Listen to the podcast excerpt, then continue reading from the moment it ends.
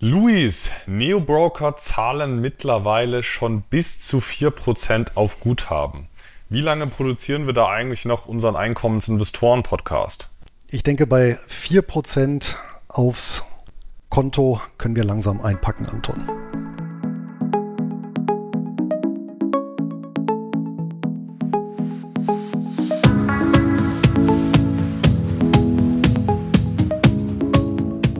Und damit herzlich willkommen zum Einkommensinvestoren Podcast, der Podcast für Dividenden-Sofortrentner und solche, die es werden wollen. Mein Name ist Luis Pazos. Ich betreibe den Finanzblog nur bares ist wahres.de rund um das Thema Hochdividendenwerte und ausschüttungsstarke Geldanlagen. Auch von mir herzlich willkommen zu unserem Format. Mein Name ist Anton Gneupel und ich betreibe den YouTube-Kanal D wie Dividende, auf dem ich regelmäßig Beiträge für einkommensorientierte Anleger veröffentliche. Ja, Luis, es ist wieder soweit. Ich bekomme wieder regelmäßig Nachrichten, E-Mails, äh, Direct-Messages, ähm, dass dieses ganze Thema Income Investing ja doch nicht das Wahre ist. Ich meine, jetzt gibt's vier Prozent, fünf Prozent auf gewisse Staatsanleihen, über fünf Prozent Rendite. Was will ich denn da noch mit, mit, ja, Dividendeninvestments oder ausschüttungsstarken Fonds, die 5% zahlen. Ähm, da bin ich ganz gespannt auf deine Meinung, Luis. Ähm, mein Statement vorab, diese Phase, wie sie jetzt ist, die erinnert mich extrem, extrem ans Jahr 2020, wo auch mal Income Investments so ein bisschen in Ungnade gefallen sind, temporär, weil, weil Tech-Aktien gerade die, die absoluten Highflyer waren. Da hat jeder seine Exxon Mobiles auf den Markt geschmissen und dafür, dafür sich die Pelotons dieser Welt eingesackt. Jetzt ist es natürlich ein bisschen umgekehrt. Jetzt schichten die Anleger nicht in Pelotons um, die dann später 80 Prozent abstürzen. Trotzdem mussten wir sagen, dass selbst wenn ein, ein ausschüttungsstarker Fonds bei 5% rentiert und eine, eine T-Bill bei 5% rentiert, ist es ja trotzdem nicht dasselbe, weil mein, weil mein Aktienfonds der ist vom All-Time-High vielleicht äh, ja 20 Prozent unter Wasser. Der hat mal locker in den nächsten Jahren 30, vielleicht sogar 40 Prozent Aufwertungspotenzial. Und, und daraus ergibt sich ja dann mit der Ausschüttung und dem hohen Kurspotenzial über die nächsten Jahre eine riesige Bewer äh, ja, Renditedifferenz im Kontrast zur T-Bill. Also kann man überhaupt nicht sagen, dass das dass die T-Bill automatisch besser ist. Für bestimmte Anlagen, bestimmte Anlegerzwecke, bestimmte Anlegerstrategien ist es natürlich besser. Aber jetzt zu sagen, es schüttet gleich viel aus, das ist, das greift so viele Stellen zu kurz, äh, dass es mir da manchmal wirklich die, die Sprache verschlägt. Ähm, jetzt bin ich ganz gespannt auf deine Meinung, Luis, ob, ob du das auch so wahrgenommen hast oder ob nur ich solche Mails bekomme. Tatsächlich werde ich nicht in diesem Ausmaß überschwemmt. Das könnte natürlich daran liegen, dass äh, meine Leser, Hörer daran gewohnt sind, nur einmal im halben Jahr das Depot zu überprüfen, anzupassen und dann werden diese Diskussionen losgetreten. Eher ein Thema waren jetzt im vergangenen Monat Optionen, insbesondere eben aufgrund des doch recht schnellen Kursrückganges in den großen Indizes. Aber um zum Thema zurückzukommen, das sehe ich genau wie du.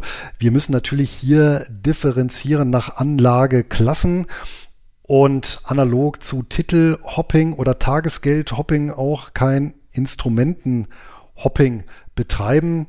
Von der Struktur her und von der Funktion her ist eben Tagesgeld oder eine T-Bill oder eine langlaufende Unternehmensanleihe, das sind ja alles völlig unterschiedliche Instrumente, völlig unterschiedliche Zwecke. Und ich muss natürlich vom Zweck aus denken, von meinen Zielen her und daraus ergibt sich dann eben eine Portfoliostruktur und nicht anhand der Tatsache, wie genau das Zinsniveau momentan beschaffen ist. Und natürlich im Nachhinein weiß ich immer, was am besten gelaufen ist. Dann wäre es natürlich am klügsten, klügsten gewesen, die konkrete Anlage herauszuziehen, die in einem bestimmten Zeitraum dann am besten performt. Aber das wissen wir ja im Vorfeld nicht. Ja. Und wie du ja richtig sagst, hier gibt es eben im Aktienbereich oder bei aktienähnlichen Wertpapieren natürlich entsprechende Kursentwicklungen, die ich hier gerne mitnehmen möchte. Ich habe eben eine Beteiligung am Produktivkapital, am Eigenkapital und nicht am Fremdkapital. Hier verweise ich auf die einschlägigen Folgen, die wir gemacht haben, insbesondere auch zum Thema Fixed Income Investing und äh, Anleihen und vor dem Hintergrund, ja, sehe ich das halt auch ganz entspannt. Man kann sich dann freuen, dass ein bestimmter Teil des Depots jetzt hier eben höher verzinst wird, als das noch vor einiger Zeit der Fall war. Aber deswegen gleich die ganze Portfoliostruktur über den Haufen zu schmeißen, das halte ich für unangebracht. Umgekehrt gilt es ja auch beispielsweise, wenn ich Gold im Portfolio habe, einen bestimmten Anteil, dann verkaufe ich das jetzt auch nicht plötzlich nur, weil es keine Zinsen bringt, denn ich halte es ja gerade deswegen, weil es keine Zinsen bringt und damit auch kein Konterpartrisiko hat, als kleines ergänzendes Beispiel. Und nein, wir stellen unseren Podcast natürlich nicht ein. Das nur zur Beruhigung der Zuhörer. Über steigende Zinsen freue ich mich natürlich auch. Dennoch verkaufe ich nicht meine Eigenkapital-Investments oder meine klassischen Sammelanlagen. Ähm, weil sie eben dieses extreme Aufwertungspotenzial bieten, weil sie strategisch sinnvoll sind, weiterhin sinnvoll, weiterhin genauso sinnvoll sind wie vor zwei Jahren. Ähm, weil es geht ja auch immer um die, um die, um die Attraktivitätsdifferenz. Und wenn ich einen, wenn ich eine Staatsanleihe mit vier fünf Prozent habe und ich daneben eine, eine Position habe, die fünf Prozent ausschüttet und PA die nächsten Jahre nochmal zehn Prozent Kursgewinn liefern kann, dann ist es eben in etwa dieselbe Differenz wie vor wenigen Jahren. Also es ist viel attraktiver, in Produktivkapital zu gehen, als in, als in Anleihen. Aber das sieht halt ganz kurzfristig äh, etwas anders aus.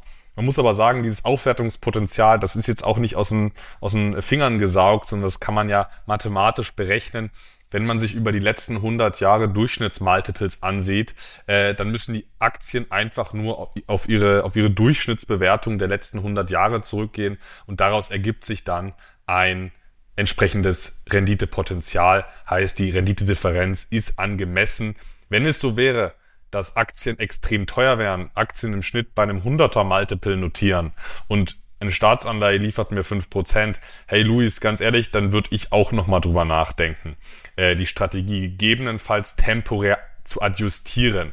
Aber Eigenkapitalinvestments sind Status quo kein Stück weniger attraktiv als, als vor zwei Jahren. Es sieht bloß auf kurzfristiger Perspektive anders aus. Mit der 55. Folge des Einkommensinvestoren Podcasts liefern Luis und ich mal wieder einen zeitlosen Klassiker, nämlich das Thema Währungen und Währungsdiversifikation. Dabei klären wir unter anderem Fragen wie, sollte man Währungsrisiken komplett absichern oder sind US-Staatsanleihen besser als deutsche, weil die Verzinsung höher ist? Selbstverständlich wird auch diese Folge mit unseren beiden Hochdividendenwerten des Monats abgeschlossen.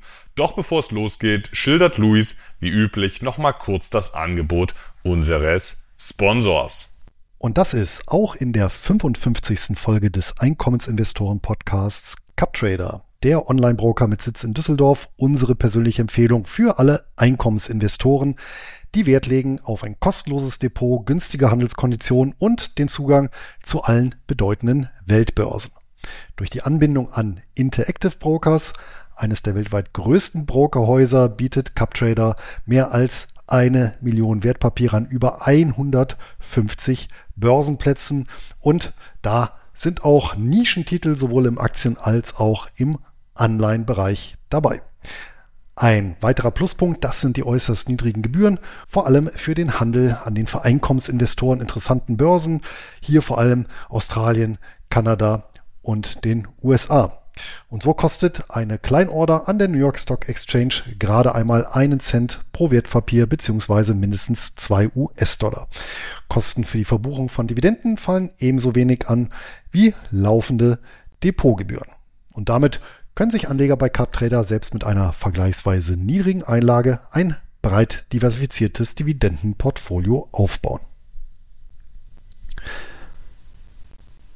Aufgrund des Preis-Leistungs-Verhältnisses sind wir beide seit vielen Jahren treue Kunden von CupTrader und mit dem Service und den Report-Funktionen stets sehr zufrieden und direkt zur Konto- und Depoteröffnung inklusive eines kleinen Willkommensgeschenks von unserer Seite aus geht es direkt über captrader.einkommensinvestoren.de.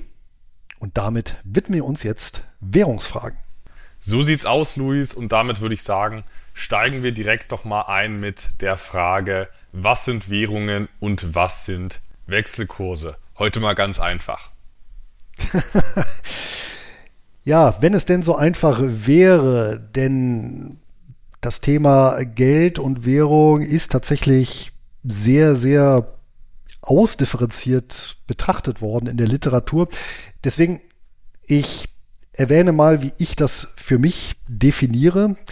Und nach meinem persönlichen Dafürhalten, nach meiner persönlichen Definition, ist eine Währung immer ein gesetzliches Zahlungsmittel oder ein Legal Tender in der englischsprachigen Literatur. Und was bedeutet es?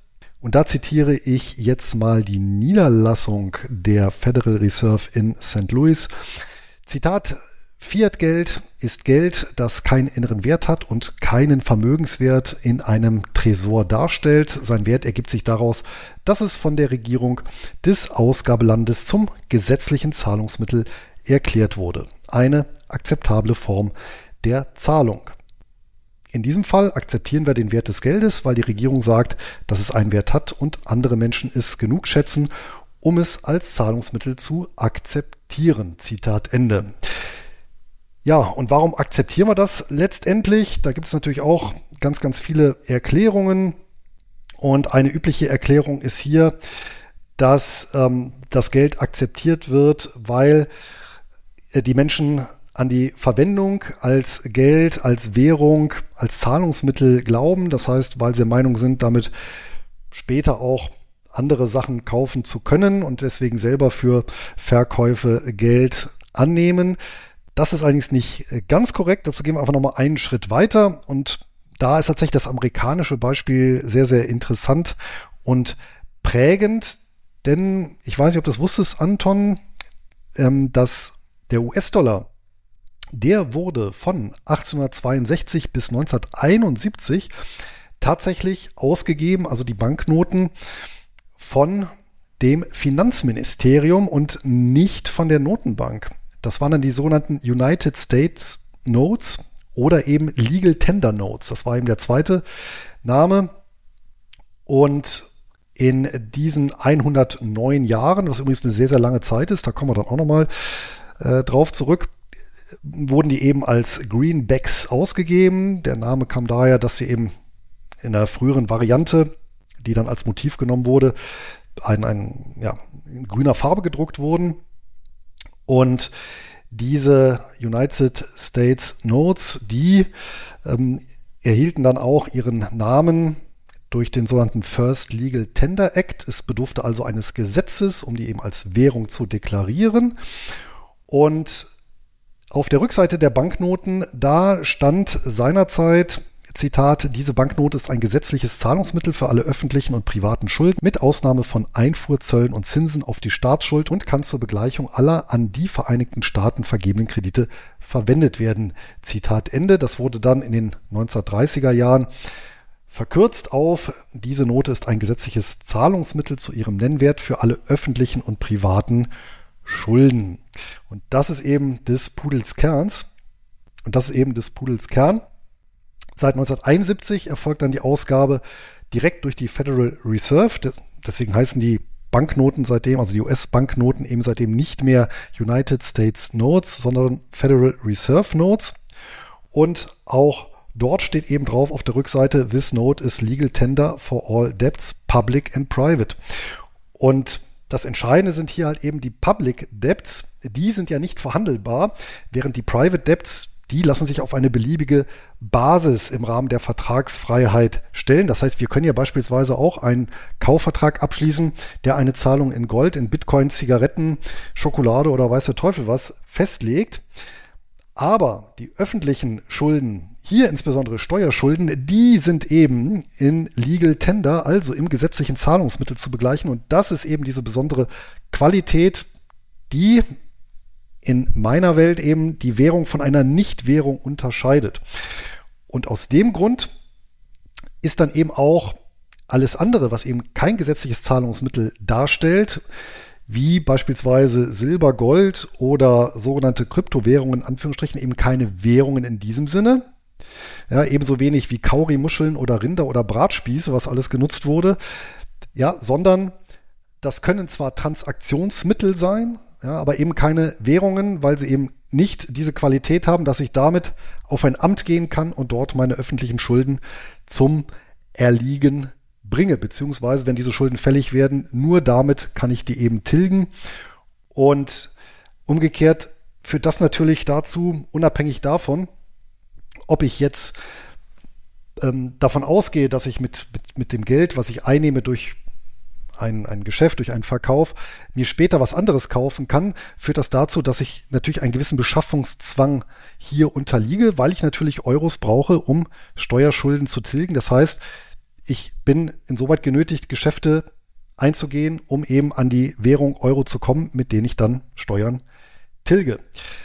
Das ein kleiner Ausflug in das Thema Währung bzw. Währungsdefinition und gesetzliches Zahlungsmittel. Ja, nicht nur in deiner Welt, Luis, sind Kryptowährungen äh, keine echten Währungen, sondern lediglich im besten Fall äh, Transaktionsmittel. Jetzt haben wir uns auch endlich die, die Krypto, äh, die Krypto-Jünger äh, vergrault, nachdem ich äh, immer mal gerne wieder auf den, auf den äh, P2P-Krediten rumhacke. Äh, wir, wir machen fleißig weiter, Luis. Ähm, jetzt bist du mir aber tatsächlich noch die Definition der Wechselkurse schuldig. Das stimmt natürlich. Die habe ich gerade unterschlagen.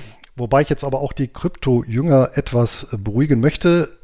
Ich finde es halt treffender von Krypto-Vermögenswerten zu reden, genauso wie eben bei Kunst oder Oldtimern oder Whisky. Und natürlich kann ich diese Vermögenswerte dann verwenden oder beziehungsweise diese Vermögenswerte können dann auch Geldfunktionen haben. Da kommen wir dann auch gleich nochmal drauf zurück. Das ist dann wieder sehr lehrbuchmäßig.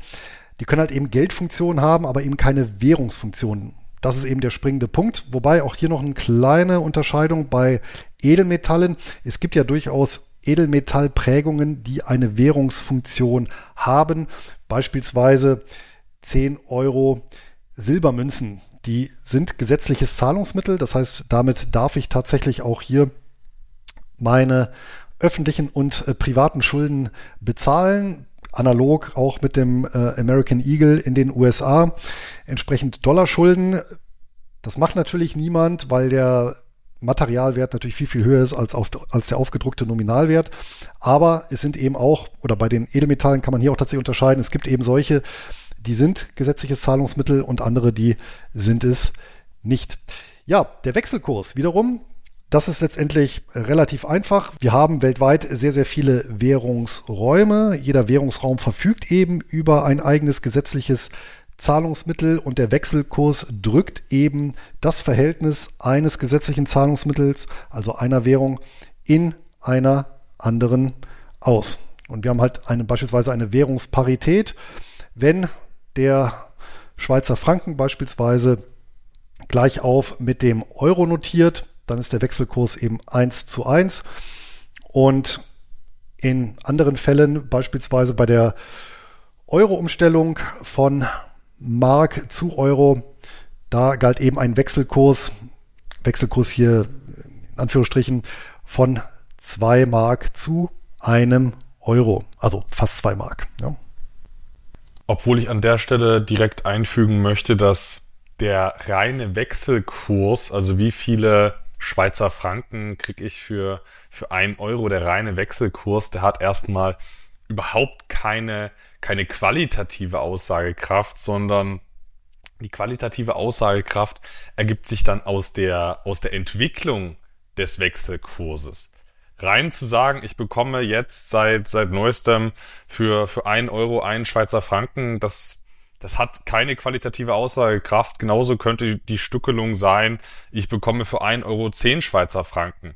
Ähm, das hat dann nicht zur Folge, dass der Schweizer Franken äh, plötzlich schlechter ist, wenn diese Stückelung einfach extrem unterschiedlich ist. Das ist ja genauso wie beim, wie beim Yen. Ich bekomme eben roundabout 110 Yen für einen Euro. Deswegen ist der Yen ja nicht schlecht. Das ist einfach bloß eine, eine ganz andere Ausgangsbasis. Und wenn jetzt, wenn ich jetzt plötzlich 200 Yen für einen Euro bekommen würde, dann wäre das eine qualitative Aussagekraft. Aber Luis, das deutet ja eigentlich schon direkt unsere nächste Frage an. Wieso schwanken denn Wechselkurse? Was sind denn da Einflussfaktoren, die dann diese, die, die dann diese qualitative Aussagekraft hervorrufen? Das Beispiel mit dem Yen war sehr gut. Das möchte ich einmal noch kurz ins Extreme fortführen, weil das lässt sich übrigens an der Hyperinflation in Deutschland, die ja, da wir diesen Podcast aufnehmen, ziemlich genau 100 Jahre her ist, schön abbilden. Denn über die Jahre ist ja die aufgelöste Goldmark im Wechselkurs gegenüber dem US-Dollar ständig gefallen auf dann zuletzt die berühmten 4,2 Billionen Mark je Dollar im November 1923 und das permanent über die Jahre, also zwischen letztendlich 1914, wo der Erste Weltkrieg losgegangen ist, bis hin äh, zum November 1923 exponentiell zunehmend. Dann ist es gelungen, tatsächlich im November, und das auch sehr bemerkenswert, innerhalb von letztendlich fünf Tagen die Währung zu stabilisieren auf diesem Niveau. Das heißt, auf dem Niveau von 4,2 Billionen Mark je Dollar konnte an den Devisenmärkten das Verhältnis dann von der Reichsbank gehalten werden und das Ganze dann auf diesem Niveau tatsächlich bis in den Folgesommer, also bis weit ins Jahr 1924, bevor dann tatsächlich eben an den Nominalwerten was geändert wurde, damit nicht halt permanent mit diesen hohen Zahlen operiert werden muss. Und das ist eben so ein sehr schönes Beispiel, wie eine Währung letztendlich in eine Hyperinflation übergeht, also hier tatsächlich beständig verliert und dann durch entsprechende Maßnahmen, da komme ich gleich nochmal drauf, schlagartig stabilisiert wird. Ja, und ähm, eben auch ein sehr schönes Beispiel, wie kommen denn eigentlich so Wechselkurse zustande? Ähm, nun, letztendlich sind die Wechselkurse ja das Ergebnis von Vermögensdispositionen am Geldmarkt beziehungsweise mit Liquidität von den Wirtschaftsobjekten. Also es gibt ja jederzeit Anbieter und Nachfrager von zumindest den großen liquiden Währungen. Und in diesem Wechselspiel ergibt sich dann eben der Wechselkurs. Und jetzt gibt es natürlich eine Vielzahl von Faktoren, die in diese Entscheidungen münden. Und ein ganz, ganz wesentlicher Faktor, der jetzt beispielsweise dazu geführt hat, dass die Reichsmark eben nach dem oder im Zuge des Ersten Weltkrieges entwertet wurde, war beispielsweise, dass hier eben die, wenn wir es mal etwas salopp formulieren, die Bilanz der Reichsmark eben äh, versaut wurde. Ja. Es wurden permanent äh, Schatzwechsel des Deutschen Reichs aufgenommen in die Bilanz. Dagegen wurde Geld ausgegeben, emittiert, damit eben der Krieg finanzierbar wurde. Das Ganze wurde dann auch nach Kriegsende weiter fortgeführt. Und da war natürlich vielen Besitzern von Reichsmark klar, dass das wenig werthaltig ist, weil es eben keine werthaltigen Vermögenswerte waren, die in der Bilanz gegengebucht wurden gegen die Emissionen. Und das hat eben dann neben vielen, vielen anderen Faktoren zur Erosion der Kaufkraft im Inland und abzulesen eben an den Devisenmärkten na, durch den Fall der Reichsmark gegenüber dem Dollar geführt hat. Es gibt natürlich noch viele, viele andere Faktoren, man muss ja nicht gleich diesen, dieses Extrembeispiel Hyperinflation heranziehen, wie eben beispielsweise Zinssätze, wie ähm, Paritäten, Kaufkraftparitäten, wie wirtschaftliche Entwicklungen, wie die Einschätzung bezüglich der Zukunft eines bestimmten Währungsgebiets, Währungsraums, bis hin natürlich auch zu technischen Aspekten, hm, wenn ich hier auf den Euroraum gucke, beispielsweise dieses ungelöste Problem der Tage 2 Salden, ist durchaus auch ein Punkt, der irgendwann dazu führen kann, dass darüber dann auch bestimmte Währungsdispositionen vorgenommen werden, wenn eben diese Salden zu groß werden und die Spannungen dann im System zu groß und nicht aufgelöst werden können auf geeignete Art und Weise. Also das ist jetzt nur eine Handvoll Faktoren. Es gibt äh, natürlich zig weitere. Ja, die Bildung von Wechselkursen, die ist tatsächlich sehr, sehr interessant. Das gibt, es gibt unendlich viele Einflussfaktoren fast dafür. Ähm, deswegen gibt es auch kaum etwas Schwierigeres als die Prognose von Wechselkursen. Also Aktienprognosen sind ja schon sehr kompliziert. Da kann man aber wenigstens mit so ein paar Parametern arbeiten. Hey, angenommen, die Bewertung des KGV bleibt stabil, ähm, die Gewinne entwickeln sich so und daraus kann ich eine seriöse Prognose treffen. Ich weiß, das ist nicht sicher, aber ich habe wenigstens ähm, eine vernünftige Kalkulationsgrundlage, eine begründbare Grundlage. Bei Währungen ist, eine, ist, ein, ist ein Zielwert bei einem Wechselkurs, das ist äh, eigentlich total irre, weil, weil die Einflussfaktoren ähm, wahrscheinlich Faktor zehnmal größer sind als, als bei Aktien, vielleicht auch Faktor 100. Ähm, das ist äh, sehr, sehr vielfältig. Und, und nur weil sich ein, eine Region stark entwickelt, heißt das noch lange nicht, dass auch die Währung sich stark entwickelt, weil die Zentralbank, die kann da ganz andere Sachen machen. Da kann es äh, Anleihen, Kauf oder Verkaufsprogramme geben. Die Zinssätze spielen eine Rolle. Ähm, möchten andere Regionen vielleicht die Währung schwächen? Ähm, das ist, ist wirklich sehr, sehr komplex. Also Wechselkurse haben sehr viele Einflussfaktoren, aber diese zu prognostizieren, das ist eine eine Kunst für sich, die bislang noch niemand ähm, ja, entschlüsseln konnte. Wobei ich natürlich auch sagen muss, äh, Trendfolge-Investing funktioniert durchaus bei Währungen. Sehr langfristig gedacht bin ich persönlich tatsächlich der Anhänger der Hypothese, dass die Bilanzqualität einer Zentralbank, die den Wert der Währung definiert und das war letztendlich auch der springende Punkt, der dazu geführt hatte, dass die Reichsmark im November 1923 stabilisiert werden konnte. Das auch als kleines Beispiel, wie eben sowas gelingen kann. Bis November 23, bis November 1923 war es ja, wie gesagt, so, dass Geld ausschließlich ausgegeben wurde auf Basis von Schatzwechseln des Reichs, also Staatspapieren letztendlich, die in die Bilanz aufgenommen wurden und dagegen wurde eben dem Finanzminister Geld rausgegeben und das wurde tatsächlich ganz radikal von einem Tag mehr oder weniger auf den anderen beendet. Und von da an wurde Geld ausschließlich ausgegeben gegen gute Handelswechsel. Also Handelswechsel, der Wechsel selber ist jetzt natürlich ein Finanzinstrument, was ein bisschen aus der Mode gekommen ist, aber letztendlich waren das kurzlaufende Schuldscheine von Unternehmen, die seinerzeit damit standardmäßig eben äh, Kreditoperationen durchgeführt haben. Das war ein Standardfinanzierungsinstrument für Unternehmen.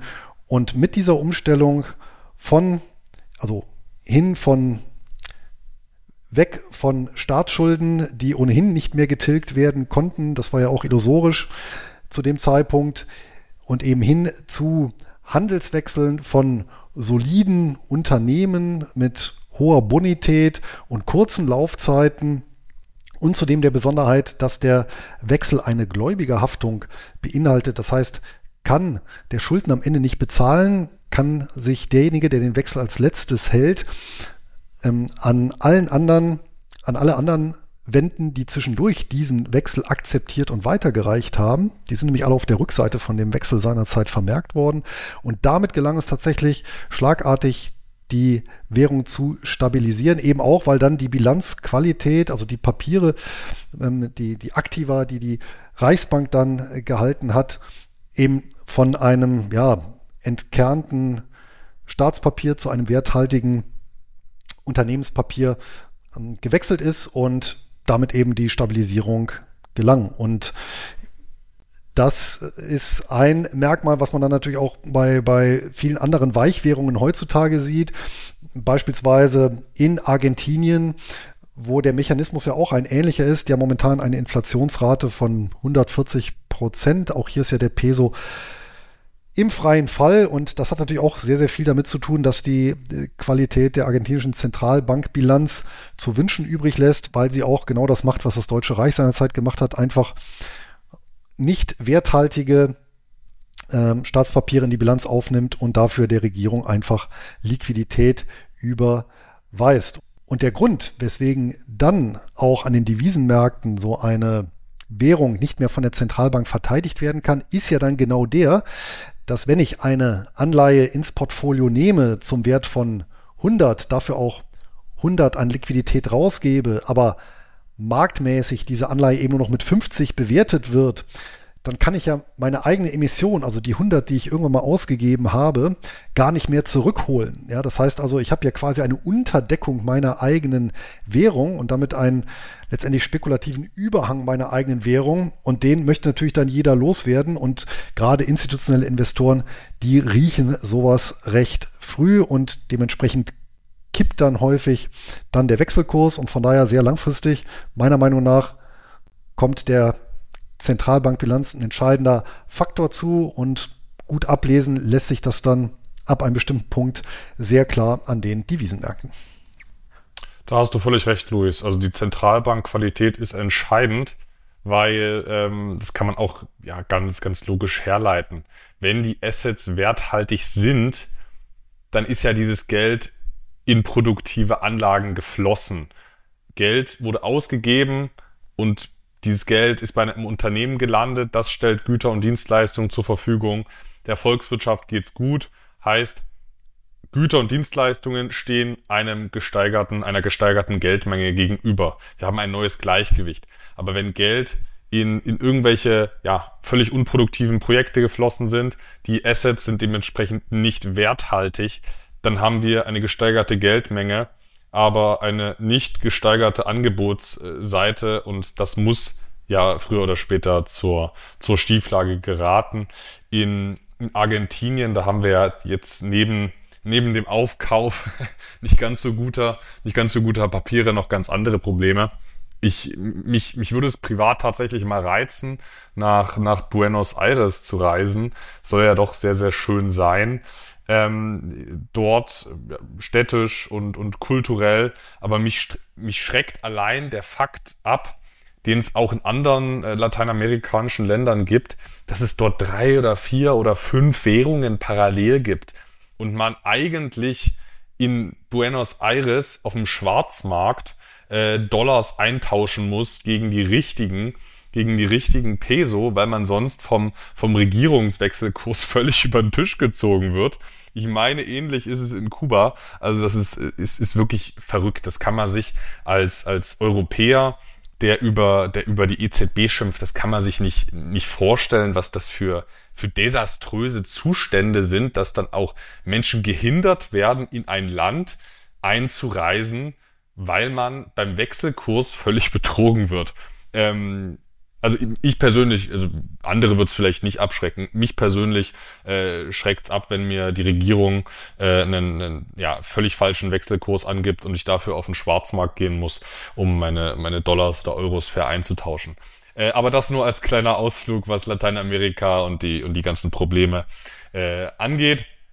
Trotzdem muss man sagen, die Unternehmen sind mega günstig. Also das ist jetzt überhaupt nicht äh, gegen, gegen ein Investment äh, ausgedrückt, sondern ähm, die Probleme dort sind nicht nur die Zentralbankpolitik. Aber jetzt nochmal die Frage an dich, Luis. Ergibt sich denn langfristig aus, aus Wechselkursentwicklungen eine, eine positive oder negative Renditeerwartung im jetzt mal ganz allgemein im langfristigen Schnitt angenommen, ich habe eine Standard-Hardwährung, hat dann, haben dann Währungskurseffekte, haben die langfristig einen positiven oder negativen Renditeeinfluss? Hier muss man meiner Meinung nach unterscheiden, ob wir uns im Bereich der Aktien oder im Bereich der Anleihen oder allgemeiner Geldwerte bewegen es gibt interessante Statistiken zum Thema Aktienrenditen in unterschiedlichen Währungen. Und hier ist tatsächlich, zumindest über die letzten 30, 40 Jahre, der empirische Befund relativ eindeutig, dass Wechselkursschwankungen auf die Rendite der Aktienanleger keinen Einfluss haben. Und das liegt in erster Linie daran, dass wir eben über die letzten 30, 40 Jahre eine mehr oder weniger globale Volkswirtschaft haben, entsprechend auch mit global aufgestellten Unternehmen. Wir haben also so etwas wie einen Renditeverbund. Und das lässt sich beispielsweise demonstrieren anhand der US-Aktienmarktrendite in unterschiedlichen Währungen. Und die beträgt tatsächlich für den Zeitraum 1990 bis 2018 in US-Dollar gerechnet 10,3 Prozent pro Jahr, in Euro gerechnet 10,6 Prozent pro Jahr, in britischen Pfund gerechnet 11 Prozent pro Jahr und in japanischen Yen 11,2 Prozent pro Jahr. Das heißt, wir sehen hier, der Unterschied ist da gar nicht so groß. Und das ist auch für mich dann ein Argument, dass diese doch relativ angeglichenen Renditen keine aktive Absicherungsstrategie, zumindest für Investoren, erfordern. Das heißt also, meines Erachtens ist es da nicht zwingend nötig, sich gegen Währungsrisiken, zum Beispiel, weiß ich nicht, kanadische Dollar oder ja, australische Dollar oder Singapur-Dollar, was wir sonst noch haben, hier abzusichern, weil wir eben diesen weltweiten Renditeverbund haben, der dafür sorgt, dass sich im Aktienbereich diese Renditen angleichen.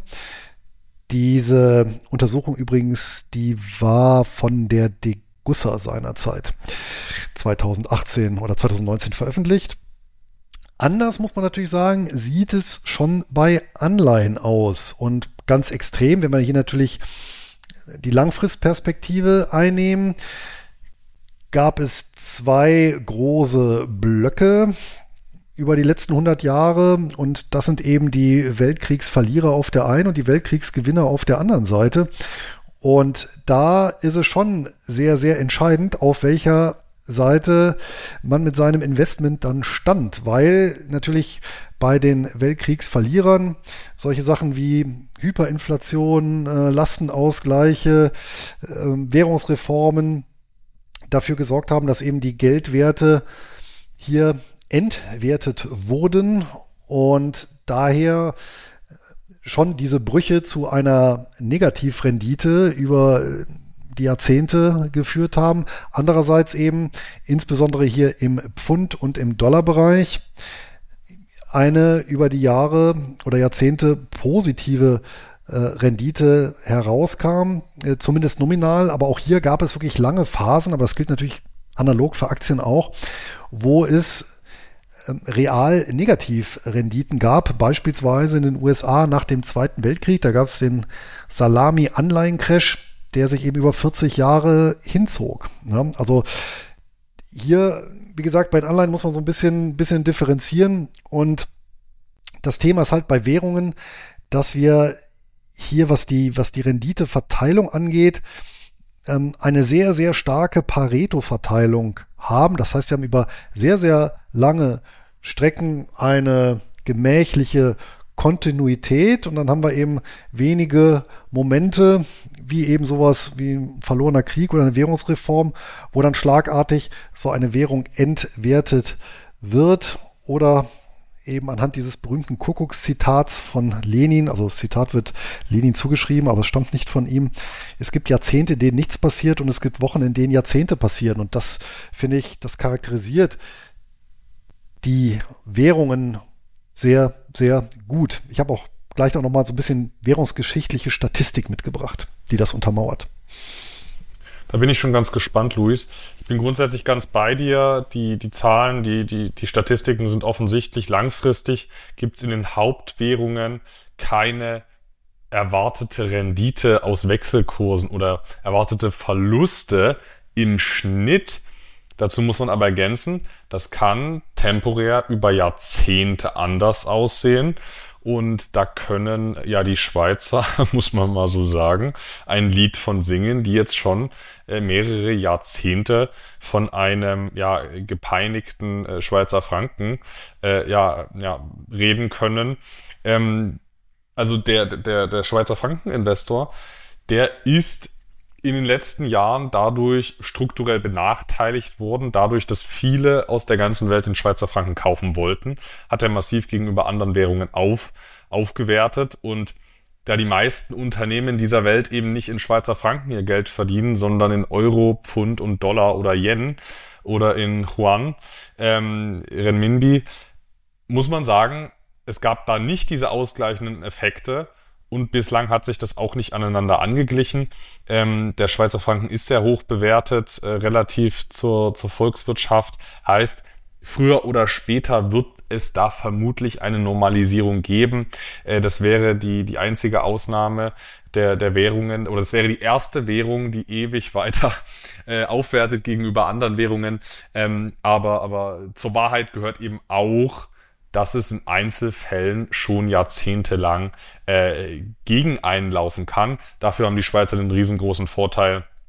Also ja, die sind äh, Investment-Return-seitig ein bisschen benachteiligt gewesen die letzten Jahrzehnte. Äh, Vorteil ist aber auch, äh, das Einkommen, was erzielt wird, ist ja äh, wesentlich höher als im Rest der Welt. Also der Hebel für die Schweizer ist ganz klar das Geld verdienen und dann versucht man einfach noch auf der Investmentseite eine, eine positive Rendite zu erzielen und dann, äh, dann sind die, sind die auch sehr, sehr gut situiert, die Schweizer. Ähm, die Deutschen oder die Österreicher, die holen, die müssen eben ein bisschen mehr Rendite rausholen, weil die Einkommenssituation in der Regel wesentlich niedriger ist als, als in der Schweiz. Also es hat alles Vor- und Nachteile. Und man kann nicht sagen, dass das Schweizer äh, irgendwie strukturell äh, schlecht dran wären. Ähm, aber trotzdem jetzt nochmal zum Thema Währungsdiversifikation. Ähm, wieso ist das, wieso ist Währungsdiversifikation trotzdem wichtig? Wieso ist es wichtig, darauf zu achten, wenn es doch langfristig in den Hauptwährungen nicht relevant ist und gerade für uns als Euro-Anleger relativ entspannt ist? Ich finde das Thema Währungsdiversifikation für uns Einkommensinvestoren extrem wichtig, dass man eben nicht nur den US-Dollar hat, was die meisten haben. 80, 90 Prozent der Einnahmen sind US-Dollar. Ähm, bei, also wenn ich so bei Instagram durchscrolle, diese Dividendendepots, das sind ja teilweise reinrassige US-Dollar-Einkommensportfolios. Äh, und, und wenn das dann auch noch überwiegend REITs und BDCs sind, dann sind das auch keine ausgleichenden Effekte, wenn mal der Dollar abwertet gegen dem, gegenüber dem Euro, da gibt's keine, da gleicht sich das nicht aus. Dann bleiben es dieselben US-Dollar-Einnahmen, dieselben US-Dollar-Ausschüttungen. Es ist bloß viel weniger, was in Euro bei mir ankommt. Und das ist ein substanzielles Risiko, nicht weil der US-Dollar schlecht ist, sondern weil jede Währung mal temporär schlecht sein kann, schlecht laufen kann. Der Dollar hat sich schon in der Geschichte halbiert gegenüber dem Euro oder zuvor gegenüber äh, der Deutschen, gegenüber der D-Mark.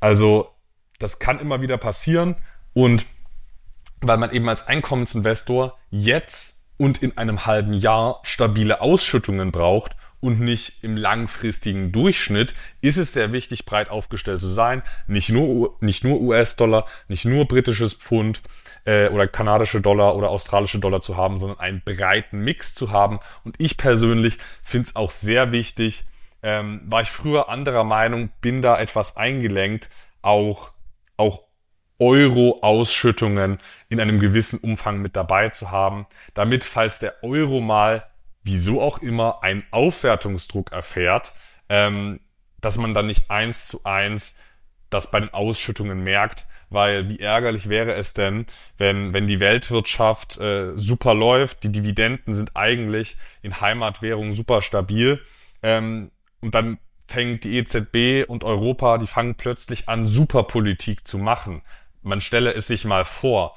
Und daraufhin äh, wächst die Wirtschaft hier und es entsteht ein neuer Europaboom.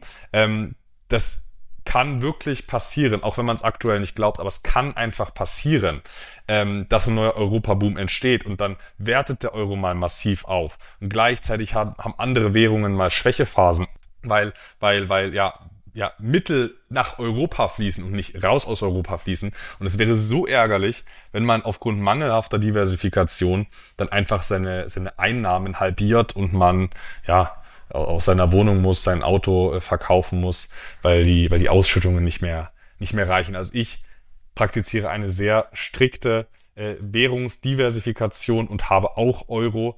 Gleichzeitig halte ich aber, äh, gleichzeitig halte ich aber nichts von, von Hedging-Ansätzen, also jetzt irgendwie den Dollar abzusichern. Das würde ich, würde ich, wenn dann überhaupt machen, wenn ich so schwerpunktmäßig im Dollar investiert wäre. Aber, aber da ich das nicht bin, ähm, also Hedging halte ich wirklich für völlig überflüssig mit, mit Futures, aber Währungsdiversifikation halte ich für essentiell. Und, und diese ganzen Portfolios, die, die nur auf US-Dollar-Dividenden setzen, das, das sind überwiegend Anleger, die haben noch nie eine richtige Aufwertung von der eigenen Währung erlebt. Da bin ich äh, ganz bei dir, Anton. Und spätestens dann, wenn ich von meinen Erträgen auch prognostizierbar und planbar leben möchte, dann muss ich ja auf die ein oder andere Art und Weise auch hier eine Risikodiversifikation vornehmen, um eben genau hier von Wechselkurseffekten nicht überrollt zu werden. Und wenn ich dann eben ausschließlich Erträge beispielsweise aus Kanada habe, also in kanadischen Dollar, und dieser dann aus welchen Gründen immer dann auch abwertet über 10, 15, 20 Jahre und das eben genau in meine Verrentungsphase fällt, dann kann ich ein Problem bekommen. Und das ist dann sowieso eins der, der, der Hauptthemen, mit denen ich mich auseinandersetzen muss, neben dem Thema natürlich des Einkommens selber, also wie sicher sind meine Dividenden oder wie stark schwanken die und Zinsen und sonstige Erträge. Ja, aber auch das zweite große Thema ist, wie sichere ich mich währungsseitig ab und spätestens dann sehe es genau wie du, dann komme ich um eine Diversifikation nicht drum herum. Es sei denn, ich beziehe die Mittel genau in der Währung, oder beziehungsweise in dem Währungsraum, in dem ich selber jetzt auch lebe. Also wer dann sagt, naja, ich ziehe jetzt eh um nach Kanada, dann spricht doch nichts dagegen, die Ausschüttungen ausschließlich in kanadischen Dollar vornehmen zu lassen. Dann gehe ich zumindest kein Währungsrisiko ein, was meine Kaufkraft angeht, beziehungsweise Kaufkraftschwankungen durch Wechselkursänderungen. Aber sobald ich eben, sobald das eben nicht der Fall ist, muss ich hier auch eben Vorsichtsmaßnahmen ergreifen, denn gerade im Alter wäre es dann natürlich oder dann in der Verrentungsphase möchte ich mich eigentlich dann um andere Dinge kümmern, als mir dann Sorgen machen zu müssen, wie es um den Wechselkurs bestellt ist. Bei dem Kanada-Beispiel, da muss ich jetzt noch mal rein, Luis, weil selbst wenn man in Kanada lebt und dort äh, die ganzen Titel hält und in Kanada-Dollar seine Ausschüttung generiert, was ja grundsätzlich viel Spaß macht. Dort herrscht eine geniale Einkommensinvestorenkultur. Das gesamte Volk ist quasi Einkommensinvestor. Der gesamte Kapitalmarkt ist daran angepasst. Also das macht schon grundsätzlich viel Spaß. Trotzdem, selbst wenn man dort wohnt, macht es Sinn, Währungsdiversifikation zu betreiben, weil angenommen, die eigene Währung schmiert völlig ab, dann hat man trotzdem selbst in Kanada einen Vorteil dadurch, dass man nicht kanadische Assets hält. Also dann wertet ja, dann werten ja die Euro-Ausschütt, die Euro-Ausschüttungen auf und können dann den Lebensstandard in Kanada verbessern. Ähm, ohne diese Diversifikation hätte man einfach nur den Lebensmittelpunkt in Kanada und die eigenen Einnahmen, äh, ja, sind einfach wenig wert, weil meine eigene Währung weniger wert wird. Ähm, also Diversifikation ist bei Sektoren, Ländern und Währungen extrem wichtig. Aber Luis, du meintest noch, du hast noch Statistiken dabei. Ja, unbedingt. Und zwar ist das auch äh, recht interessant. Es gab seit dem Jahr 1500 weltweit knapp 800 Währungen. Ausgenommen ist hier übrigens China, weil das ist so ein, ein Geld- und währungspolitischer Flickenteppich gewesen. Das lässt sich sehr, sehr schlecht mh, rekonstruieren. Also seit 1500 gibt es 800 gut rekonstruierbare Währungen, wo sie auch die Geschichte nachverfolgen lässt und die auch als definierte äh, Legal Tender Systeme auch aufgebaut waren. Und heute existieren davon lediglich noch 23 Prozent. 20 Prozent wurden irreparabel im Rahmen von Hoch- bzw. Hyperinflationen komplett zerrüttet. Die gibt es also nicht mehr. Das heißt, die Weimarer Republik und die Hyperinflation, das war durchaus keine Ausnahme. In jüngerer Zeit haben wir ja Simbabwe gehabt und auch äh, Venezuela beispielsweise. Das ist also, das Deutsche Reich war da eben kein, kein Einzelfall. Und der Rest, den wir da noch haben, also 57 Prozent, die heute dann auch nicht mehr existieren, die gingen entweder durch Reformen, Umbenennungen, Konvertierungen verloren oder aber durch, viele auch durch kriegerische Ereignisse. Und dementsprechend ähm, gibt es natürlich auch viele Währungen, die zwar nach wie vor noch existieren, die aber eben durch Schnulden, die aber eben durch Schuldenschnitte beziehungsweise Währungsreformen dann am Leben gehalten wurden und so eben einer totalen Zerrüttung zuvorgekommen sind. Und das betrifft beispielsweise auch den argentinischen Peso, von dem wir schon gesprochen haben. Denn im Jahr 2001, da hat ja Argentinien den Staatsbankrott erklärt. Der Peso hat dann trotzdem irgendwie noch überlebt und wurde natürlich auch mehrfach angepasst im Nachhinein. Und äh, dieses Beispiel zeigt auch ähm, übrigens, dass Währungsrisiken gar nicht so ohne sind, denn seinerzeit hatte ich tatsächlich auch einen äh, Bekannten, der mit argentinischen Anleihen viel Geld verloren hatte. Der hatte eben investiert im, im, Anleihenbereich, im Fixed Income Bereich, durchaus eben mit ein bisschen mehr Risiko, ein bisschen mehr Zins hat dann eben nicht mit dieser Pleite gerechnet. Und die durchschnittliche Lebensdauer einer Währung, äh, die beträgt übrigens relativ geringe 17 Jahre. Und es gibt aber auch einige Langläufer und dazu gehört das englische Pfund, das zirkuliert seit 1694 bereits oder der Dollar, inklusive seiner Vorläufer, der seit 1792 umläuft. Allerdings, Anton hat es ja auch gesagt oder darauf hingewiesen, dass sich die Kaufkraftverluste so einer Währung über die Zeit dann aufsummieren und sowohl beim Pfund als auch beim Dollar sind wir da weit, weit, weit jenseits der 90 Prozent seit Emissionen. Also hier ist der Wert tatsächlich oder der Gegenwert über die Zeit immer weniger geworden. Das als kleiner statistischer Ausflug. Ich meine, dass der Wertverlust sogar bei über 99 Prozent liegt in beiden Fällen, bei, bei äh, Pfund und US-Dollar. Ähm, das ist aber überhaupt kein Problem, weil ich kann ja selbst, wenn ich 99 Prozent Kaufkraftverlust habe, da, darauf aufbauend nochmal 99 Prozent und nochmal 99 Prozent äh, erzielen und, und selbst das, da könnte sich jetzt der der äh, ja, normale Bürger, der sich fragt, das, das äh, kann doch nicht mit rechten Dingen zugehen, der kann sich jetzt zu Recht wundern. Ähm, und da kann ich Beruhigung aussprechen, das kann man ewig so, so durchziehen. Und klar, irgendwann werden dann halt die Zahlen sehr groß. Irgendwann, ähm, irgendwann werden die Zahlen so ein bisschen absurd. Aber dann kann man ja auch einfach eine, eine, eine, eine, einen Reverse-Split durchführen und dann werden eben aus 10 Euro wieder 1 Euro und, und dann sind die Zahlen wieder relativ normal. Das ist natürlich einfach, wenn man bis dahin dann, ähm, dann das Bargeld abgeschafft hat, weil auf dem Konto kann man den Reverse Split etwas einfacher machen als mit äh, gedrucktem Geld. Aber ja, das, das kann theoretisch alles ewig funktionieren. Ich möchte mich jetzt auch gar nicht positionieren äh, zu gut oder schlecht. Äh, es ist de facto so und äh, da bin ich auch so opportunistisch, dass ich einfach versuche, gut mit diesem so gut wie es geht mit diesem System, wie es ist, klarzukommen. Und ähm, darum geht's ja auch, also nach meiner Auffassung. Manche versuchen auch Recht zu haben im Leben. Ich versuche einfach äh, ein gutes Leben zu führen. Und, und ein gutes Leben führt man dann, wenn man sich mit dem, was es gibt, arrangiert und versucht, das, das Allerbeste rauszuholen. Aber ich habe jetzt noch, Luis, wenn du da nicht einhaken möchtest, habe ich jetzt noch einen Punkt. Willst du noch was, noch was einwerfen? Dann bin ich mit meinen Punkten für dieses Thema durch, soweit. Sehr fein. Dann mache ich noch mein kleines äh, Schlussplädoyer, äh, ähm, bevor wir zu den Hochdividendenwerten des Monats kommen. Und zwar ist es so eine Aussage, die mich immer wieder triggert.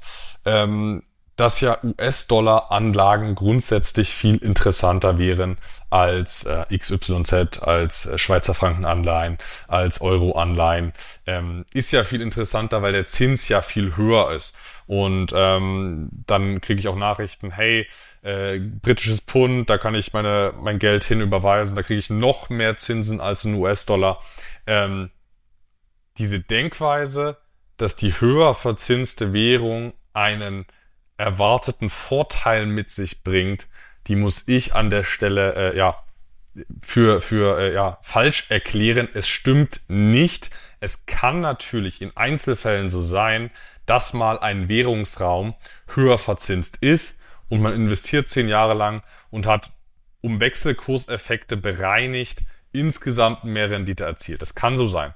Und das war auch die letzten zehn Jahre beim US-Dollar so. Wir hatten ein höheres Zinsniveau und hatten eine erfreuliche, ähm, glückliche Wechselkursentwicklung dazu. Das ist aber ein statistischer Ausreißer und nicht die Regel, denn Zinsdifferenzen, wie wir es eingangs gesagt hatten, die werden von Marktteilnehmern antizipiert und Wechselkurse werden so gestellt, dass Zinsdifferenzen sich dann über die zukünftige Wechselkursentwicklung im Schnitt ausgleicht. Im Schnitt, nicht immer. Aber wenn ich mir einen großen Währungskorb anschaue, dann werde ich eben bei den hochverzinsten Währung, Währungsräumen tendenziell langfristig eine starke Abwärtstendenz, einen Abwärtsdruck sehen. Ähm, und bei den schwach verzinsten Währungen werde ich starke Wechselkurse sehen, weil die Marktteilnehmer das antizipieren und nicht dumm sind. Der Schweizer Franken, das ist ein schwach verzinster Währungsraum. Dafür habe ich aber statistisch erwartet, und das war auch in der Vergangenheit so, eine starke Währung. Und das gilt für viele andere Währungen auch. Äh, die starken Währungen, die werden im Schnitt geringer verzinst und die schwachen Währungen werden im Schnitt höher verzinst. Das war jetzt mal beim US-Dollar anders, weil auch die US-Dollar, äh, die US-Wirtschaft eine ausgesprochen hohe Stärke hatte das ist aber nicht selbstverständlich, dieser Trend der letzten 10, 15 Jahre. Und dass auch die USA Weltmacht Nummer eins ist. Das ist nichts, was in Stein gemeißelt ist. Und äh, von daher, das Konzept der Zinsparität besagt, dass nicht, oder andersrum, das Konzept der Zinsparität besagt, äh, ganz kurz und knapp, dass äh, Zinsvorteile im langfristigen Schnitt durch Wechselkurseffekte ausgeglichen werden. Also wenn man jetzt sagt, man hat sein Geld in, in Euro für drei Prozent angelegt und man schielt in die USA, ähm, kann man machen. Ist ein, ist ein Carry-Trade, kann man schon mehr Rendite rauskitzeln, aber die, die Statistik, die spricht eben äh, nicht für diese Aktion. Perfekt, dann sind wir auch schon in der finalen Kategorie unseres heutigen Podcasts angekommen, nämlich bei den Hochdividendenwerten des Monats. Aber hier gibt's tatsächlich eine sehr schöne Neuerung. Und Luis, du erzählst uns jetzt, was an dieser Stelle neu mit dabei ist. So ist es, Anton. Wir dürfen einen zweiten Sponsor an Bord begrüßen und die Hochdividendenwerte des Monats werden diesmal präsentiert vom FU-Fonds Bonds Monthly Income. Der Fonds wurde aufgelegt von der unabhängigen Vermögensverwaltung Hemann und schüttet als einer von ganz wenigen hierzulande handelbaren Sammelanlagen monatlich aus, womit er perfekt an die Bedürfnisse von Einkommensinvestoren angepasst ist. Inhaltlich macht der FU-Fonds Bunds Monthly Income seinem Namen alle Ehre und deckt die Anlageklasse der hochverzinslichen Unternehmensanleihen europäischer Emittenten marktbreit ab. Ausgeklammert bleiben bei dem Ansatz Papiere von Banken. Handelbar ist der im Jahr 2019 aufgelegte und sparplanfähige Fonds direkt bei der Hemann Vermögensverwaltung sowie den etablierten deutschen Börsenplätzen unter der Wertpapierkennnummer HAFX9M. Diese Anleihen im BMI werden tagesaktuell mit 10,2 Prozent pro Jahr verzinst und seit Oktober diesen Jahres bin ich auch selbst mit einer fünfstelligen Summe in diesem Fonds investiert. Alle Angaben findet ihr natürlich auch in den Notizen zur Podcast-Folge. Den obligatorischen Haftungsausschluss gibt es unter heman.org slash disclaimer. Und damit weiter im Text. Und Luis, ich bin jetzt schon heiß wie Frittenfett was du uns diesmal mitgebracht hast. Anton, was weißt du über Kupfer? Ich weiß, dass das von manchen Menschen ganz gern geklaut wurde in der Vergangenheit. Also scheint es nicht ganz wertlos zu sein. nicht ganz, das kann man so sagen. Tatsächlich gilt ja Kupfer als Konjunkturindikator, wird da ja auch öfter Mr. Copper genannt, der Kupferpreis, und ist so ein bisschen das Barometer der Weltwirtschaft aktuell in einer leicht zyklischen Schwäche. Der Preis je Tonne, der bewegte sich Anfang 2022 bei knapp 11.000 US-Dollar. Aktuell sind es etwa 8.000 US-Dollar. Und genau in dem Bereich der Kupferförderung und Produktion, da ist mein Hochdividendenwert des Monats angesiedelt. Es handelt sich um Southern Copper. Die Aktie des Kupferproduzenten ist unter dem Kürzel SCCO an der New York Stock Exchange handelbar. Auch an den deutschen Börsen, wie beispielsweise der Börse Stuttgart, kann der Titel erworben werden unter der Wertpapierkennnummer A0H G1Y. Southern Copper ist, wie der Name sagt, im Sektor Rohstoffe beheimatet und hier absolut auf Kupfer fokussiert. Das Unternehmen wurde 1952 als Southern Peru Copper Corporation gegründet und da hielten ursprünglich mal mehrere institutionelle Anleger die Anteile. Diese Anteile wurden im Laufe der Zeit unters Publikum gebracht, beziehungsweise im Jahr 2004 erwarb die Grupo Mexico einen Anteil von 54,2 Prozent an der Southern Peru Copper Corporation. Und im Jahr 2005, da erfolgte dann die Umfirmierung des Unternehmens in Southern Copper.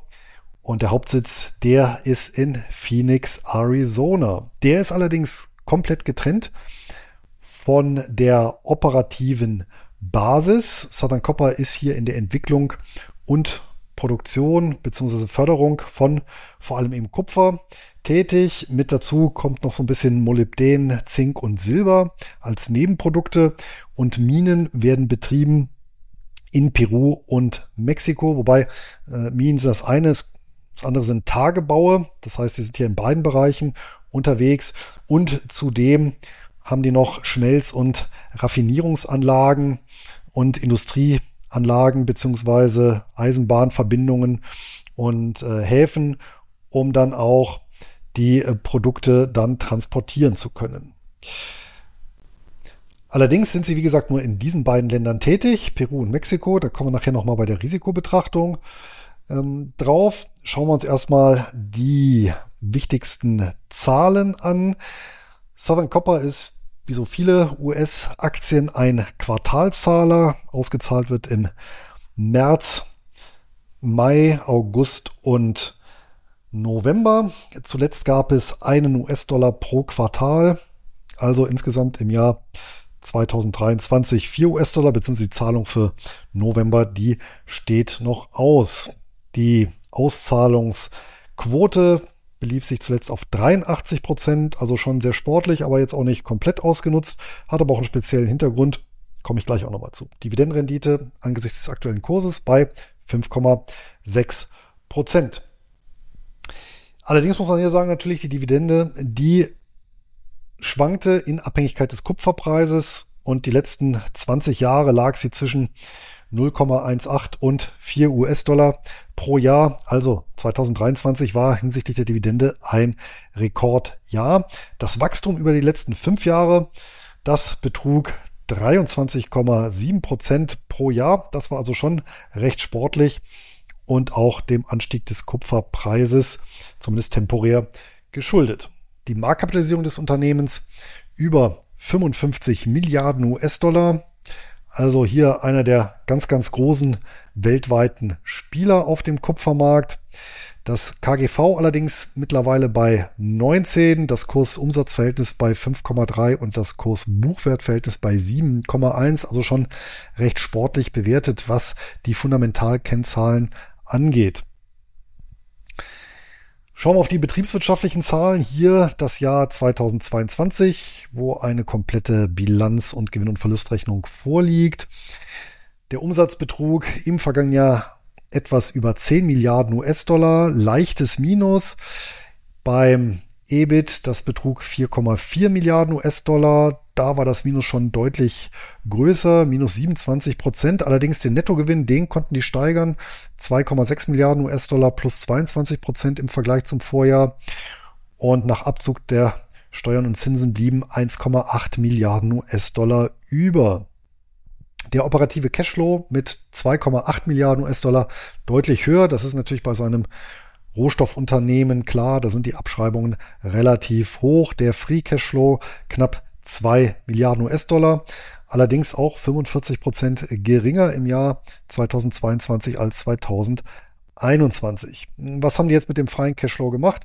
Eine Milliarde US-Dollar ging für Investitionen drauf und 2,7 Milliarden Dollar für Dividenden ist natürlich mehr, als die an Free Cashflow erwirtschaftet haben. Allerdings muss man sagen, das Jahr 2023 ist sehr gut gelaufen bisher und allein in den ersten drei Quartalen äh, des Jahres 2023 beträgt der Free Cashflow bei Southern Copper drei Milliarden US-Dollar. Das heißt also auch diese Investitionen und Auszahlungen für Dividenden dürfen dann am Ende gedeckt sein. Blicken wir auf die Bilanz. 17 Milliarden US-Dollar Bilanzsumme, davon 7,8 Milli davon 7,8 Milliarden US-Dollar Eigen- und 9,2 Milliarden US-Dollar Fremdkapital, macht eine Eigenkapitalquote von 45,9 Prozent. Allerdings auch hier das, allerdings der Cash-Bestand, der ist doppelt so hoch wie die kurzfristigen Verbindlichkeiten. Da droht also erstmal kein Ungemach. Der Goodwill durch etwaige Übernahmen, der liegt bei nahe Null, ist also hier zu vernachlässigen. Das heißt, da ist dann auch keine Gefahr. Der Kurs allerdings, der hat ganz schön geschwankt, ging allerdings in der Tendenz in den letzten zehn Jahren nach oben von knapp 28 Dollar auf 70,20 Dollar zuletzt oder eben 150 Prozent.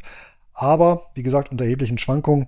Shutdown Cash ging es 44 Prozent nach unten im Rahmen der Lehman-Pleite um über 70 Prozent. Aber Rohstoffinvestoren, die brauchen ja bekanntermaßen starke Nerven.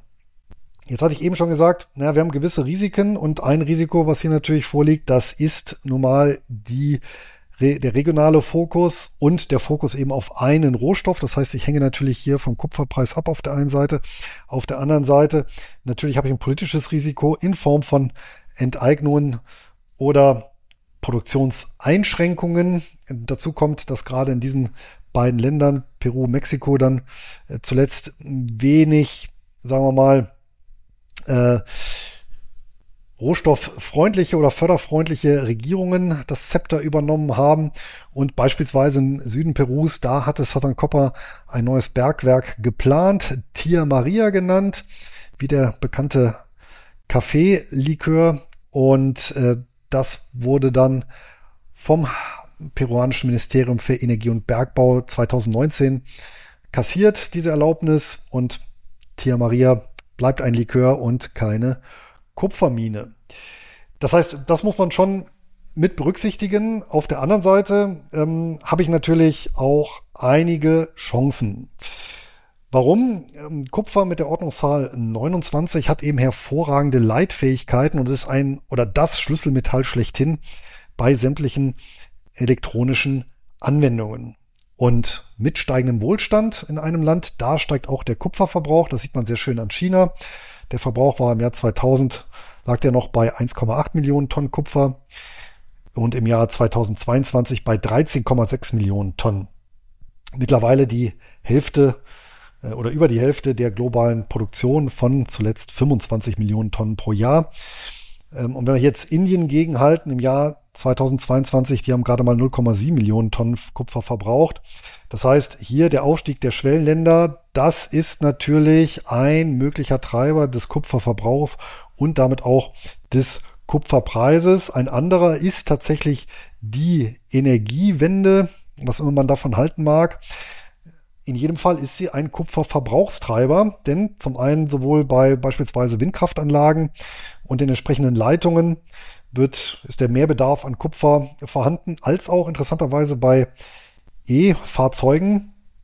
Das, da steckt in so einem E-Fahrzeug viermal so viel Kupfer drin wie in einem Verbrennerauto, konkret im Schnitt 83 Kilogramm statt 21 Kilogramm. Und es gibt eben Prognosen von Rohstoffspezialisten, was den Kupferverbrauch in der Zukunft angeht.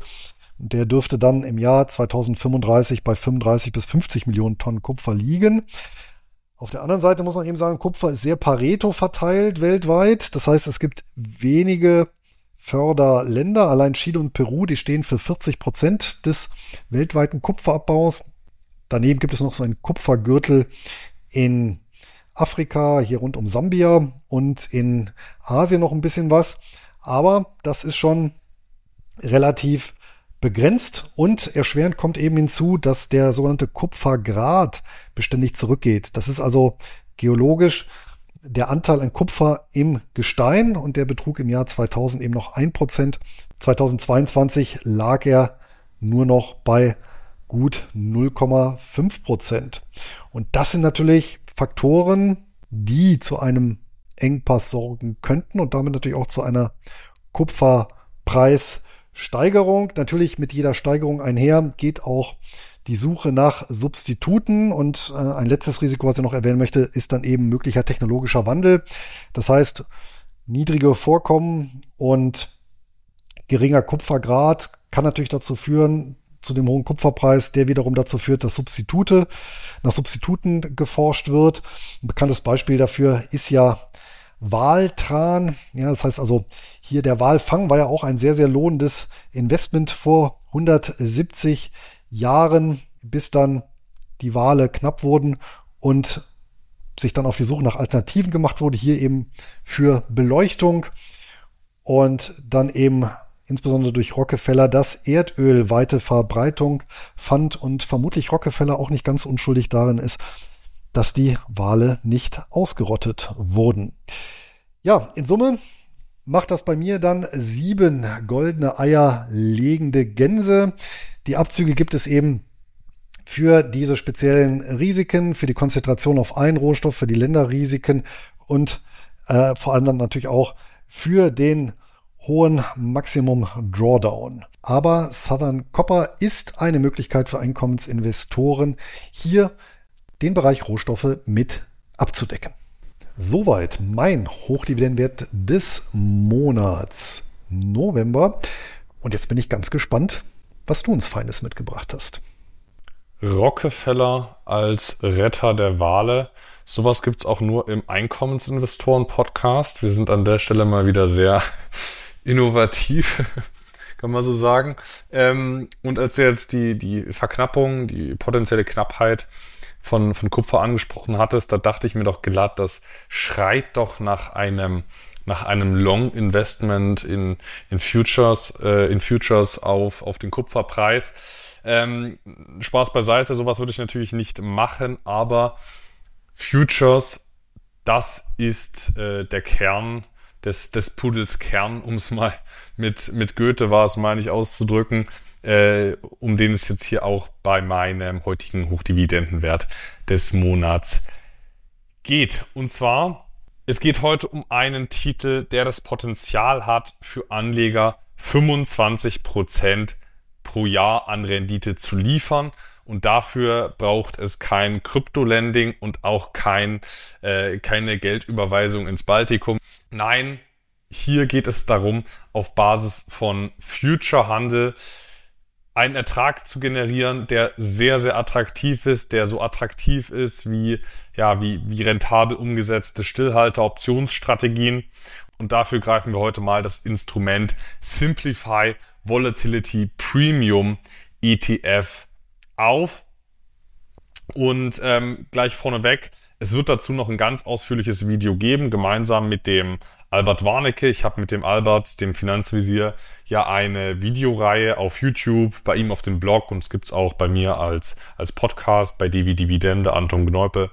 Ähm, wir haben eine Videoreihe und da werden wir diesen S-Vol Simplify Volatility Premium ETF nochmal dezidiert auseinander klamüsern heute mal ein kleiner Abriss für den Titel und wer dann die 50-Minuten-Variante hören möchte, der bekommt das in, in einigen Tagen oder einigen Wochen dann auch noch äh, separat aufgeschlüsselt. Grundsätzlich, wie verdient der Simplify Volatility Premium ETF Geld? Nein, es ist kein, äh, kein äh, Long Volatility oder Krisenalpha äh, Volatility Fonds. Nein, umgekehrt, es ist ein Short-Vola-Produkt. Und das Ganze wird so umgesetzt, dass der Fonds kurzlaufende VIX Futures leer verkauft.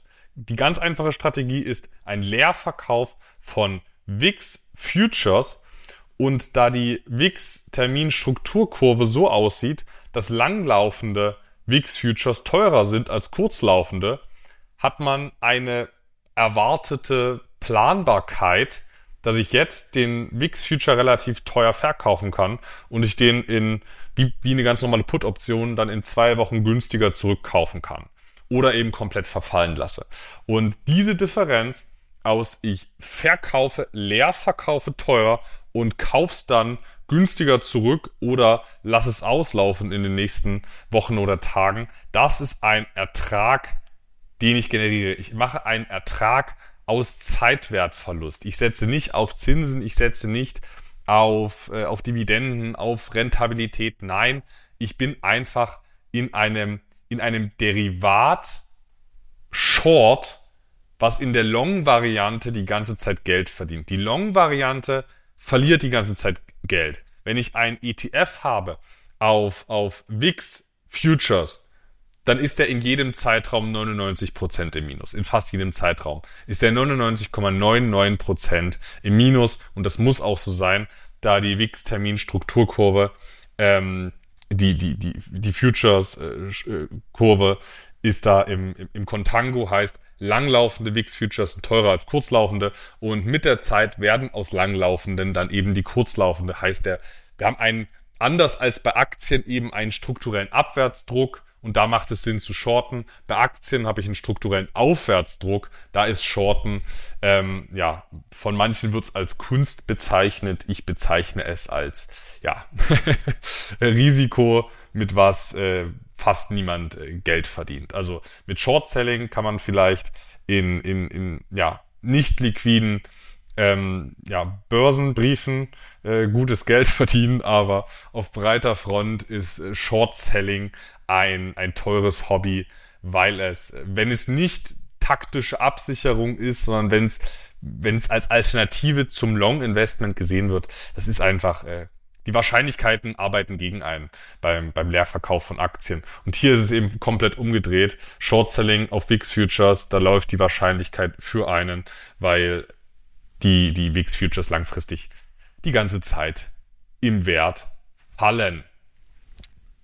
Damit kann man in nackter Variante, in, in Pure Play Variante, wenn dieser gesamte Fonds das mit 100% seiner Kapazität machen würde, könnte er 100% Rendite pro Jahr machen.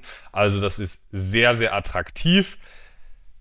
Das ist natürlich aber auch riskant, weil wenn man short ist in einer Position und der WIX steigt, dementsprechend springen auch die WIX Futures an, dann läuft diese Short-Position ja gegen mich. Und wir hatten es jetzt vor kurzem, der WIX ist angesprungen. Ähm, und wenn ich 100% Short wäre, dann könnte ich bei einer Verdoppelung des WIX Futures, den man Short ist, wäre man ausgenockt mit so einem ja, ETF-Produkt. Und damit man äh, nicht bei 100% Rendite dann irgendwann einen Totalverlust einfährt, sobald er sich verdoppelt, der WIX oder genau gesagt der WIX Futures, damit das nicht passiert, sondern man hier relativ sicher, sag ich mal so, 25% äh, bis zu 25% pro Jahr einfahren kann, hat man sich einige Maßnahmen ausgedacht. Ähm, es gibt hier einen Call Hedge gegen anspringende Volatilität. Es gibt einen nicht hundertprozentigen Shortgrad, sondern nur 25-prozentigen Shortgrad. Und es gibt eine tägliche Rebalancierung, dass wenn der WIX mal gegen einen läuft, genauer gesagt der WIX Future gegen einen läuft, der WIX springt also an, das ist nicht in meiner, in meiner, ja, in meinem Short-Ansatz so gewollt, ich will ja, dass es verliert im langfristigen Schnitt, ähm, dann hilft mir die tägliche Rebalancierung dabei, jeden Tag wieder die Position, die gegen mich läuft, zurückzustutzen auf 25 Prozent, dass die nicht heute 75 Prozent dann meines Portfolios ausmacht und dann ist die, dann hat die mich äh, morgen komplett ausgenockt. Also es gibt diverse Sicherungsmaßnahmen, die aus diesem ja hochrentablen Ungetüm eine ja zumindest moderat zähmbare 25 Prozent Anlage machen und das soll es auch zur grundsätzlichen Funktionsweise bis hier bis hierhin gewesen sein. Ähm, es folgt noch ein ganz ausführliches Video gemeinsam mit dem Albert dazu. Das ist zu komplex, um es hier in, in, aller, in aller Gänze auszuleuchten. Es ist auf jeden Fall eine der seriösesten Möglichkeiten, deutlich zweistellige Ausschüttungen im Jahr zu generieren. Es gibt kaum eine seriösere Möglichkeit. Heißt nicht, dass das hier ein sicheres Investment ist. Es ist ein relativ riskantes Investment. Aber unter diesen extrem hoch ausschüttenden Anlagen ist es die seriöseste, die ich kenne. Ähm, also das dazu. Und jetzt komme ich natürlich wie gewohnt zur zur Cash-Ampel. Wir haben es hier mit einem im Jahr 2021 aufgelegten ETF-Produkt zu tun. Es ist in den äh, USA domiziliert, der Simplify Volatility Premium ETF. Der Fonds verfügt momentan bereits über ein stattliches Volumen von 450 Millionen US-Dollar. Das liegt auch daran, dass wir seit Auflage eine deutliche Outperformance gegenüber dem S&P 500 gesehen haben. Wir haben deutlich geringere Schwankungen, wir haben eine bessere Performance und das liegt eben daran, dass wir hier nicht auf Dividenden oder Kursgewinne oder Zinsen setzen, sondern es läuft die ganze Zeit die Zeit für uns. Die Zeit läuft ab und das ist eins zu eins, solange die Strategie gut exekutiert wird, äh, ist das eins zu eins dann Ertrag für uns. Hat in der Vergangenheit sehr, sehr gut funktioniert, zieht entsprechend auch ziemlich schnell eine halbe Milliarde US-Dollar an. Die Kostenquote, die liegt bei fairen 0,66 Prozent. Im Kontrast zur, zur Ertragskraft ist das wirklich, ja, ähm, ja, vernachlässigbar, sage ich mal so. Ausgeschüttet wird monatlich, auch mit einer sehr hohen Verlässlichkeit. Es pendelt immer so um die 30, um die 30 Cent pro Monat pro Anteil. Und wenn man sich überlegt, etwa gut 30 Prozent pro Monat pro Anteil, also gut 3 Euro, 3, 3, 3 Dollar 60 pro Jahr und der Anteil kostet aber nur zwischen 20 und 23 Dollar, dann merkt man auch, hey, das ist deutlich über deutlich über äh, 10% Barrendite. Tagesaktuell sind sogar 18,6% Barrendite. Dazu kommt noch Kursaufholungspotenzial. Die Basis dieser Strategie sind äh, Investment-Grade-Anleihen. Also der Kurs des Fonds wird alleine durch Investment-Grade-Anleihen getrieben. Das muss ganz klar sein. Der Fonds ist ja nicht, ist ja nicht long in der, in den, in den VIX Future Shorts, sondern man kann, man kann das eingesammelte Geld ja nicht in Short VIX Futures stecken. Ähm, das eingesammelte Geld, was im Fonds liegt, das steckt alles in, in Investment Grade Anlagen Anleihen.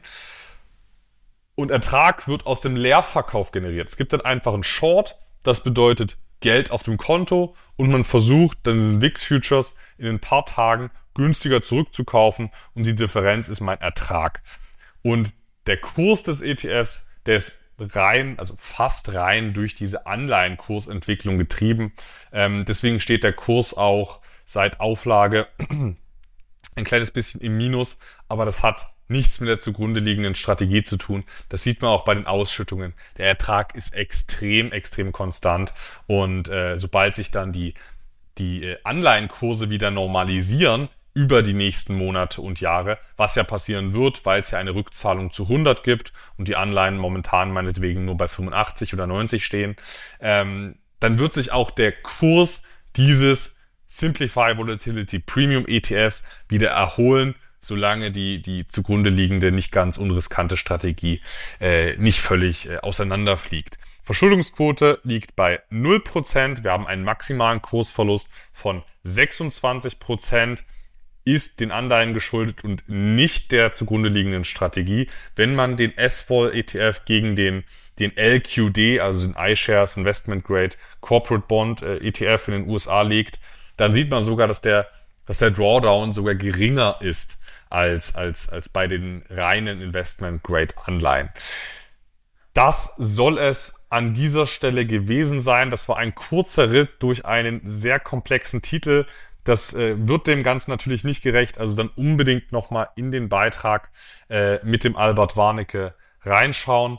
Und ähm, wer so mutig ist, ohne diesen Deep Dive, den ich mit dem Albert mache, schon mal in den Titel zu investieren, der kann das über das Kürzel SVOL an der NYSE Archipelago, NYSE AK äh, tun, kann man sich andienen lassen per Put-Option oder bei einem nicht-europäischen Broker wie der Swissquote beispielsweise erwerben. Beide Maßnahmen, weder die Optionsvariante noch die die Auslandsbroker-Variante ist die ja, klassische Anfänger-Variante und das ist wahrscheinlich auch nicht ganz verkehrt. Man sollte sich, man sollte sich wirklich gut überlegen, ob man hier investiert. Einfach davor nochmal auf das Video warten, gemeinsam mit dem Albert. Und wenn man sich das angesehen hat und man in der Lage ist, per Stillhalteroperation sich das Ganze anzudienen, dann versteht man es wahrscheinlich auch, was man da macht.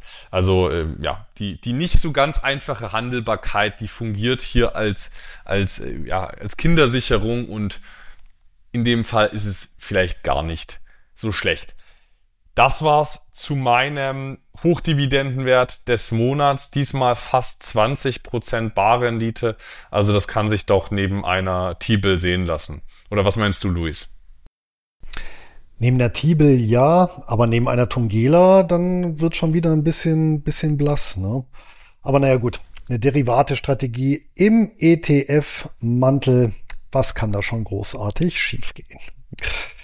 Damit machen wir den Sack zu mit der üblichen Belehrung im Beritt mit den fünf Punkten. Erstens, der Handel mit Wertpapieren ist mit Verlustrisiken behaftet. Zweitens, wir übernehmen keine Haftung für die Nutzung oder Nichtnutzung der angebotenen Informationen.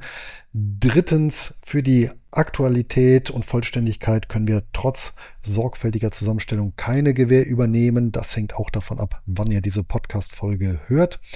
Viertens sind unsere Aussagen keine Anlageempfehlungen, sondern unsere persönlichen Meinungsäußerungen. Und fünftens, wie wir es hier kundgetan haben, sind wir beide als Investoren aktiv und erwähnen regelmäßig Wertpapiere, die wir selber zu handeln beabsichtigen oder im Portfolio haben und Interessenskonflikte können also nicht ausgeschlossen werden. Wenn ihr jetzt noch Fragen, Sorgen, Nöte oder Verbesserungsvorschläge habt, dann freuen wir uns über Rückmeldungen, die dazu beitragen, den Podcast weiter zu verbessern und noch enger an euren Wünschen auszurichten. Nutzt hierzu gerne die Kommentarfunktion direkt unter der Podcast-Folge oder schreibt uns eine E-Mail an kontakt.einkommensinvestoren.de. Und wer keine Folge mehr verpassen möchte, der kann unseren Podcast direkt abonnieren oder folgt uns über einen unserer zahlreichen Kanäle. Das war's für heute mit Folge 55 des Einkommensinvestoren Podcasts. Auf bald eine ertragreiche Zeit. Euer Luis. Und auch ich wünsche euch ein glückliches Händchen beim Investieren und viel Freude mit den vereinnahmten Ausschüttungen. Euer Anton.